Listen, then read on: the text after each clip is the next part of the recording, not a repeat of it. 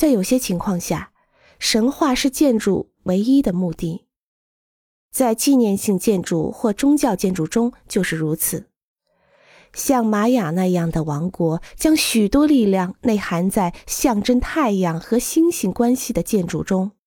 神话被建筑和艺术戏剧化，赋予力量，并永远存在。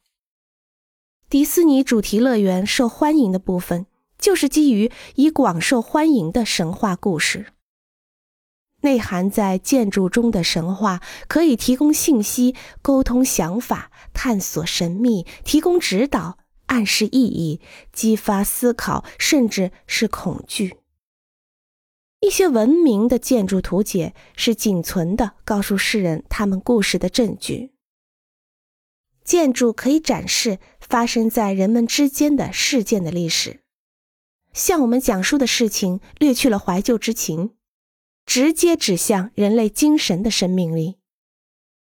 纪念性建筑传达着神话，并且使神话不朽。简单平常的非纪念性建筑也同样表现着神话。